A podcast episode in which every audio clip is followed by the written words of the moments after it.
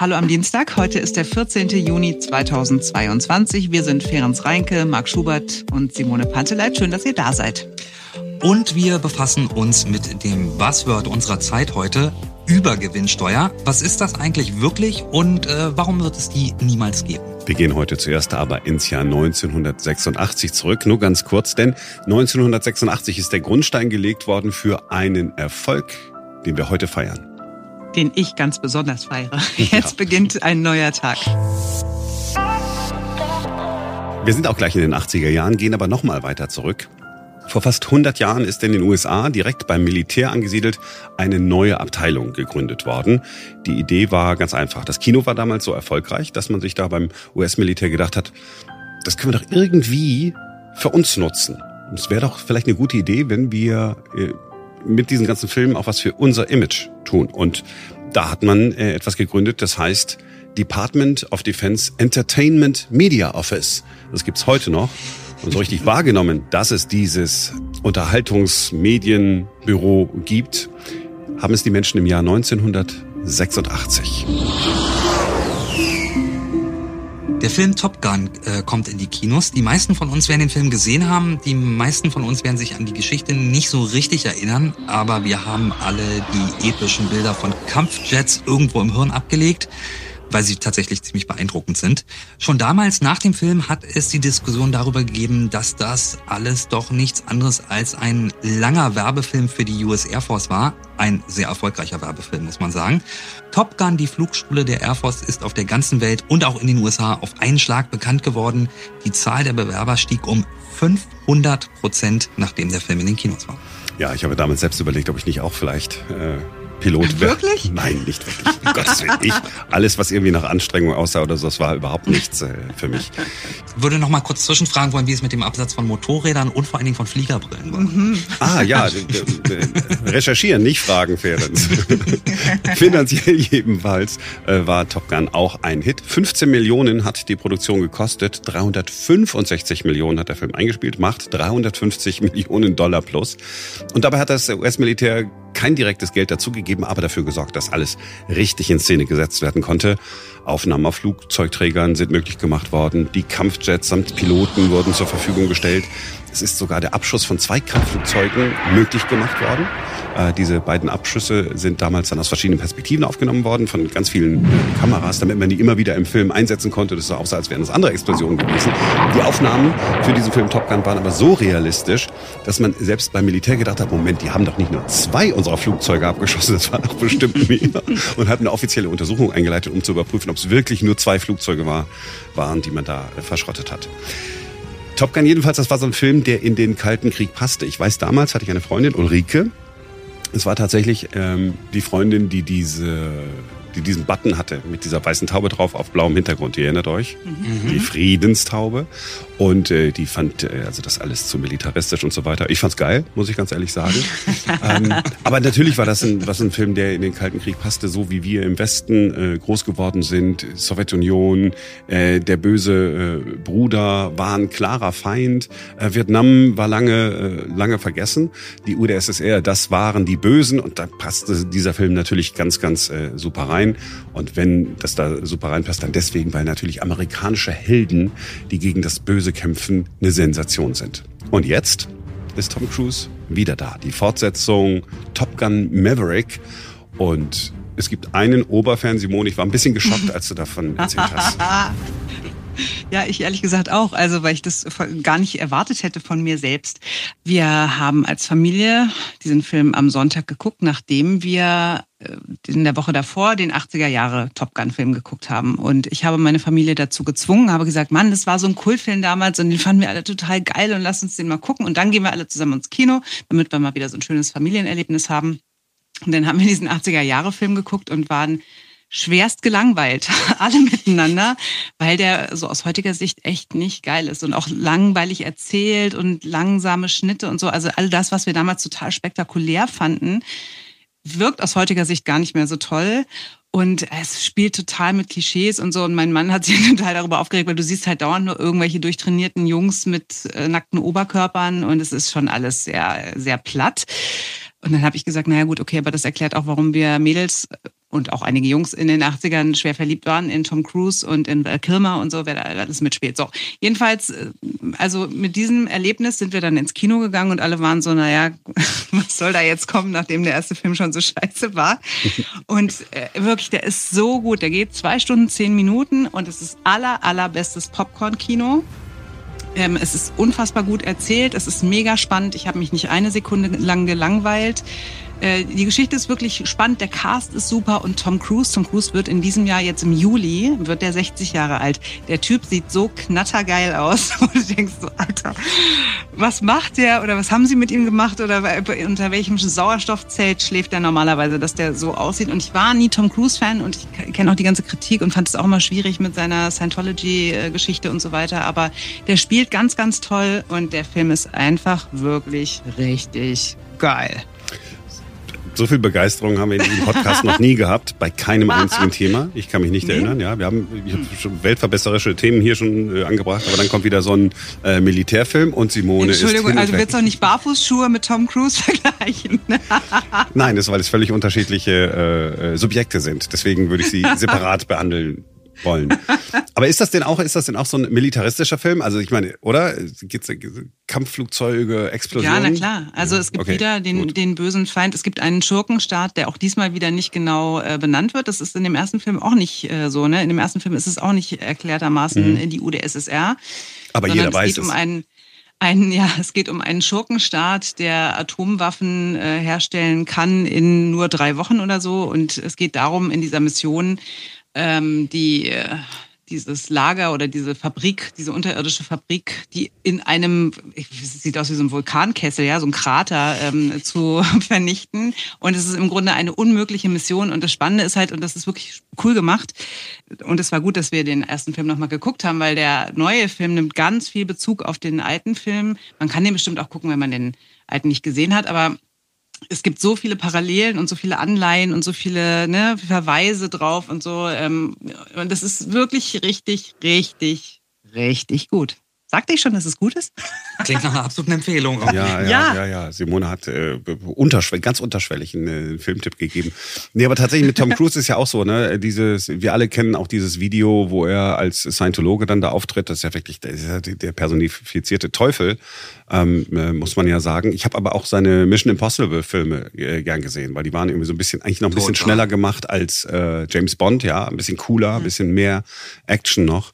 Ähm, ja, ist schon nachvollziehbar, ne, dass das irgendwie erfolgreich ist, weil das ist offensichtlich sein, sein Thema. Irgendwie so krasse, coole Helden, ja, und das ist vor allen Dingen, es ist so geil, wirklich so eine geile Mischung aus so ein bisschen 80er Jahre, Retro und, und aber eben auch neu, modern, cool ist es nicht wirklich, kann man sich auf jeden Fall angucken. Ich meine, nicht nur ich bin begeistert, es gibt ja noch viele, viele andere Menschen, die davon begeistert sind, denn er ist ja wahnsinnig erfolgreich. Ja, auch in den äh, USA.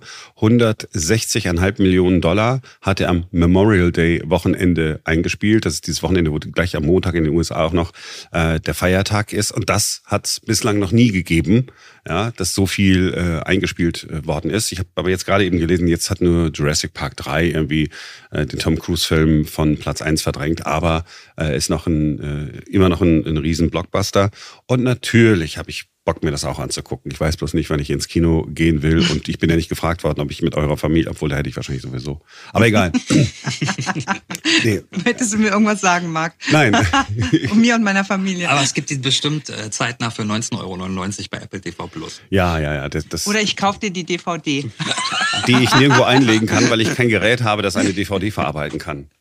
Es ist, es ist leider so. So, und dann gibt's ja noch diese, diese, diese coole Geschichte mit, mit, den, mit, den, mit den Filmrechten. Das ist sensationell, finde ich. Ja, äh, und die geht folgendermaßen, das ist tatsächlich sensationell. Also, die Originalgeschichte von Top Gun, die basiert wohl auf einem Zeitungsartikel. Und tatsächlich ist es so, dass Paramount, der Verleiher, ähm, die Rechte irgendwann gekauft hat. Und jetzt sagen aber die Erben des Autoren nach 35 Jahren, würden die Rechte wieder an Sie zurückfallen. Und das bedeutet, dass Sie seit 2020 die Rechte an der Top Gun-Geschichte haben und jetzt, wir ahnen es, haben Sie natürlich den Verleiher verklagt und Sie wollen angeblich auch, dass der Film nie wieder gezeigt wird. Hm, okay, also Sie wollen, das dass der Film USA. immer wieder gezeigt wird aber sie eben von den Einnahmen was abbekommen wahrscheinlich. Richtig, wahrscheinlich. So. Ach, ein Prozent würde, ach mein Gott, egal, 0,5, ach, 0,1 Prozent schon würde, reichen, ja ja. schon, würde, würde ja schon reichen. Ja, sensationell. Auf jeden Fall, ich habe ich hab so gedacht, ohne den Film gesehen zu haben, ne, jetzt hast du Schurkenstaat, das klingt ja eher so ein bisschen, als wäre es Nordkorea, aber natürlich so, wir haben ja jetzt wieder so ein Leben in einer, in einer Welt, wo so der Westen ein Feindbild hat ähm, wie ich auch sage, äh, zu Recht, Wladimir Putin, ne, damit wieder eine, eine Bedrohungslage. Ich will das jetzt gar nicht so positiv äh, malen, aber das ist natürlich dann auch eine Zeit, wo so, so ein Film vielleicht auch irgendwie noch den einen oder anderen emotional mehr erreicht, als wenn wir jetzt hier in Friedenszeiten äh, leben würden und unsere Russlandpolitik tatsächlich dazu geführt hätte, was wir uns alle gewünscht haben, nämlich dass äh, überall Frieden auf der Welt ist. Das Studio hat also ein super Timing in schlechten Zeiten. Ja, wenn man es wenn man's so sagen will. Ich habe dann das mal, weil wir ja ne, diese ähm, das Militär finanziert den Film und so. Und dann habe ich mal geguckt, okay, was gibt's denn sonst noch so für Filme, die das äh, Militär äh, mit unterstützt? Und ich habe dann ja gedacht, okay, das sind noch so andere krasse Angriffsfilme. Eigentlich kannst du sagen, alles, wo irgendwas wo irgendwas gedreht worden ist in den USA, hat das US-Militär unterstützt. Air Force One, okay, kann ich noch verstehen. Apollo 13, Armageddon, Batman and Robin, äh, Black Hawk Down, okay. Deep Impact, das ist da, wo dieser, äh, wie heißt der, Meteorit? Meteorit auf die Erde fällt, oder? Ja, genau. James Bond, mehrere Filme. Goldfinger, Thunderball, äh, License to Kill, Goldeneye, Tomorrow Never Dies. Und Aber dann warum auch, Karate Kid oder Jurassic Park? Warum Godzilla? überleg mal. Und selbst bei Star Trek war das US-Militär dabei. Da sind offensichtlich so unterschwellige Botschaften drin, von denen das US-Militär gesagt hat, ach, ich glaube, die sind ganz gut für unser Image. Jetzt das nächste Mal, wenn man sich diese Filme äh, anguckt, einfach mal äh, googeln, Liste mit Filmen, die das US-Militär äh, finanziert hat. Da findet man die. Und das nächste Mal, wenn der Film irgendwo läuft, einfach mal gucken. Vielleicht findet man die anderen heraus, wo es war. Bei King Kong. King Kong ist auch noch, King Kong, ach ja, weil die haben den Affen ja zum Schluss dann irgendwie abgeschossen, als er auf dem Empire State Building war. Und es war wahrscheinlich, also äh, eigentlich schon wieder geil gemacht, aber so typisch Amerika, ja. Hollywood und das US-Militär machen gemeinsame Sache und alle haben was davon. Oder hätte ich das jetzt nicht sagen dürfen, ist das jetzt so positiv gewesen? Lass mal einfach mal so stehen.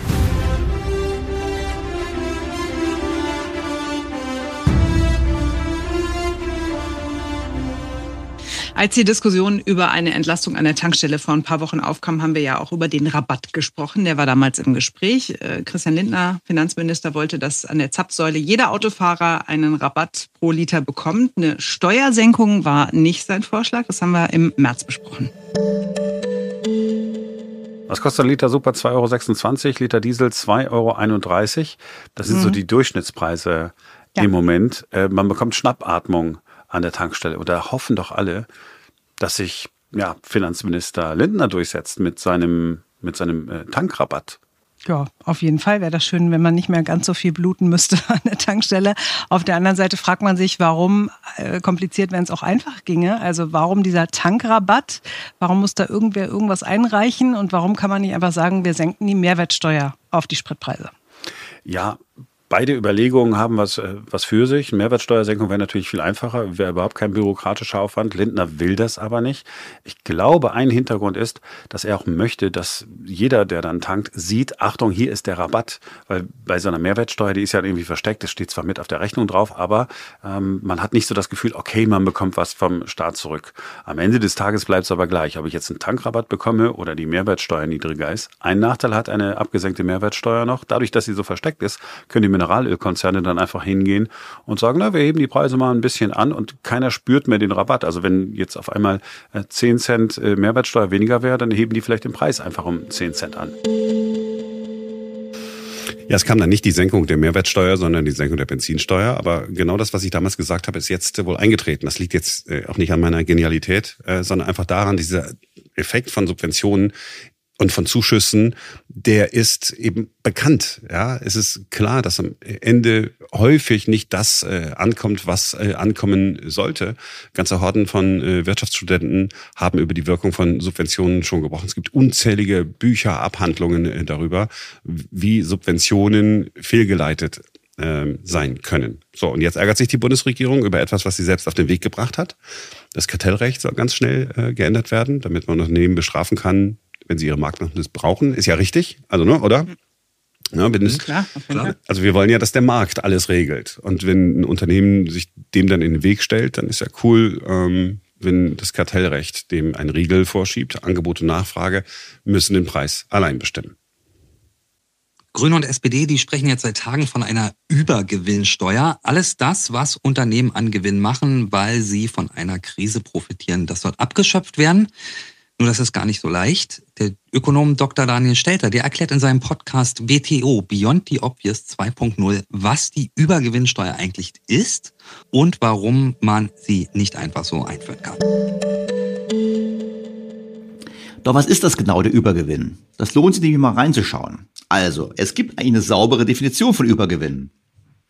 Übergewinn ist derjenige Teil des Gewinns, der nach der Befriedigung der Renditeanforderung von allen Investoren, also der Eigenkapitalgeber und der Fremdkapitalgeber, übrig bleibt. Übergewinne werden also dann erzielt, wenn die Gesamtkapitalrendite höher ist als die Kapitalkosten der Unternehmung.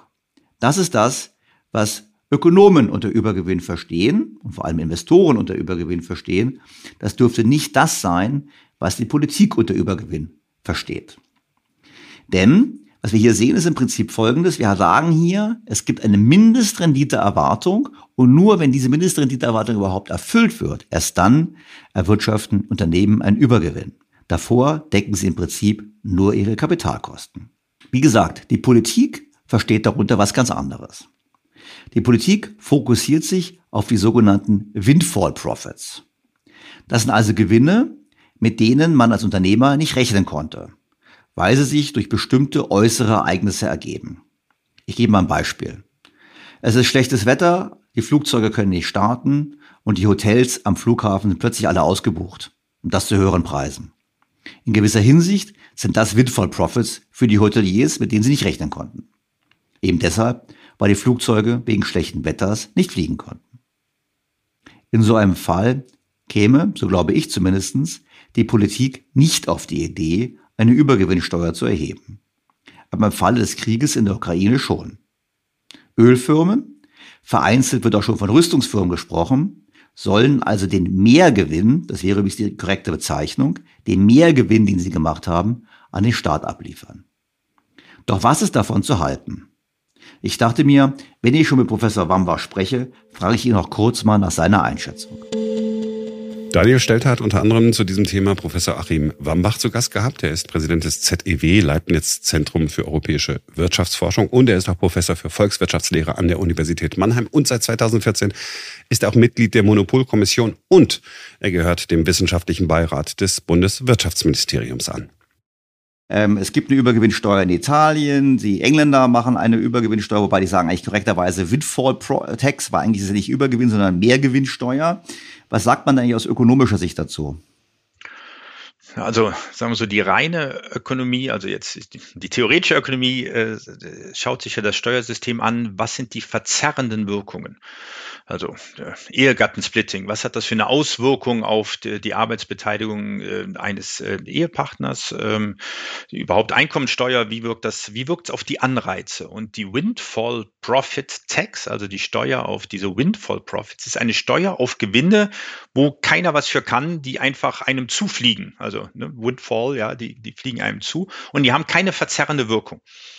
Und äh, wenn man die identifizieren könnte und man würde sie besteuern und die Regeln wären klar, dann würden die, die Finanzwissenschaftler sagen, ist eigentlich eine schöne Steuer, weil die schadet keinem. Ja. Da stecken aber eine ganze Menge von Wenn-Dann-Sätzen drin. Also man muss sie sehr klar identifizieren. Wir kennen es übrigens äh, bereits, wenn Baugebiet ausgewiesen wird, neues Baugebiet, da gibt es auch eine Sondersteuer drauf, weil die, die Person, die dieses, ne, die dann halt der Landwirt, der da ein Feld hat, das war halt viel weniger wert. Jetzt mit einem Schlag ist das Baugebiet, ist es viel mehr wert das gibt keine Anreize, dann das Feld ne, besonders äh, vorher äh, zu bedienen und dann wird ein Teil davon wegbesteuert. Also so ganz, äh, so ganz unnatürlich ist das nicht, dieser Gedanke. Jetzt ist es aber so, wie identifiziere ich die Unternehmen äh, und wie unterscheide ich die Windfall Tax von anderen Steuerarten? Und man kann sich jetzt gut in Großbritannien vorstellen, die das auch eingeführt haben, die haben halt Unternehmen, die haben Erdölfelder. Und der Erdölpreis ist jetzt sehr stark gestiegen, ja, und dass man sagt, also sagen wir, für den Gewinn könnt ihr echt nichts dafür. Oder nehmen wir Norwegen. Also Norwegen macht, hat ein blendendes Jahr gemacht, ja, die haben sehr hohe Einnahmen, ja. Jetzt besteuern wir nicht Norwegen, aber da kann man schon sagen, das ist aber jetzt nicht unbedingt, da ist keine Gegenleistung dahinter, ja, das, da war auch keine Anreize, die haben einfach nur das gemacht, was sie immer gemacht haben, ja. Und das ist, ähm, aber jetzt, wenn wir den Energiesektor nehmen, vieles, was die machen, hat ja schon auch, also machen die, weil da hohe Preise sind. Also jetzt neue äh, Verträge mit Flüssiggas abschließen, neue äh, Einsparmöglichkeiten zu generieren, vielleicht die Kunden zu motivieren, dass die weniger Gas verbrauchen. Ja, das sind alles Maßnahmen, die sie machen, weil wir hohe Preise im Gas oder jetzt im, im Ölsektor haben. Ja, und damit machen sie natürlich mehr Gewinne, das ist schon klar. Aber wenn man die jetzt wegbesteuert, besteuert man die Anreize weg, die diese Unternehmen Unternehmen haben und die will man ja behalten. Also man will ja nicht die Anreize wegbesteuern. Ja. Hinzu kommt, dass es also juristisch sehr schwer ist, sauber zu definieren. Eine Steuer im Nachhinein ist auch immer problematisch, ja, also zu sagen, so jetzt. Und dann ist der Ertrag, der damit generiert wird, der ist vermutlich sehr gering. Ja, also die Unternehmensbesteuerung hat ja gar nicht so einen hohen Anteil an, an unserem Steuereinkommen. Also deswegen eine ganze Reihe von technischen Fragen. Ich glaube, konzeptionell ist das schwere Problem. Wie unterscheide ich den Teil der Steuer, der wirklich das, Geschenk war, der Gewinn, der, ne, also Geschenk im Sinne von der Situation gebunden. Also keiner wird sagen, der Krieg war ein Geschenk, ja, aber äh, was damit und wo, wo gebe ich die falschen Anreize? Also wir nehmen mit, Übergewinn ist das falsche Wort. Mehrgewinn ist das richtige Wort. Haben wir wieder ein bisschen äh, was gelernt. Steuern jetzt mal eben wegen einer Schieflage anzupassen, macht aus der Steuerpolitik ein Racheinstrument, sage ich jetzt. Äh, Daniel Stelter hat das äh, viel freundlicher formuliert. Jedenfalls der Podcast von Dr. Daniel Stelter erscheint jeden Sonntag. Ich lerne regelmäßig sehr viel über wirtschaftliche Zusammenhänge und er hat manchmal einen anderen Blick, also die Beyond the Obvious hinter die Kulissen gucken. Ich kann ihn euch wirklich nur empfehlen. BTO Beyond the Obvious 2.0 in eurer Podcast-App. Und bevor ich jetzt so sage, das war's für heute von uns, nochmal ganz kurz der Hinweis. Also wirklich, guckt euch nochmal Top Gun aus den 80ern an, guckt euch dann Top Gun Maverick an und anschließend, jetzt kommt noch der Pro-Tipp, anschließend guckt ihr dann noch äh, die Nummer, die Tom Cruise zusammen mit James Corden von der Late Late Show aufgenommen hat. Das war, glaube ich, auch im Zuge, wir promoten jetzt mal den Film, haben die beiden zwei Tage miteinander verbracht und es ist schreiend komisch. Ich habe es gestern zufälligerweise bei Instagram auf der Seite von Tom Cruise gesehen und habe es mir zweimal hintereinander angeguckt, habe wirklich also untypisch für mich, dass ich so viel lache, wenn ich mir irgendeinen so Scheißfilm angucke im Bett. Ähm, aber es ist sehr, sehr lustig und von daher macht das unbedingt. Und jetzt kommt so, das war's für heute von uns. Wir sind morgen wieder für euch da, denn dann ist wieder ein neuer Tag. Bis dahin. Cheerio.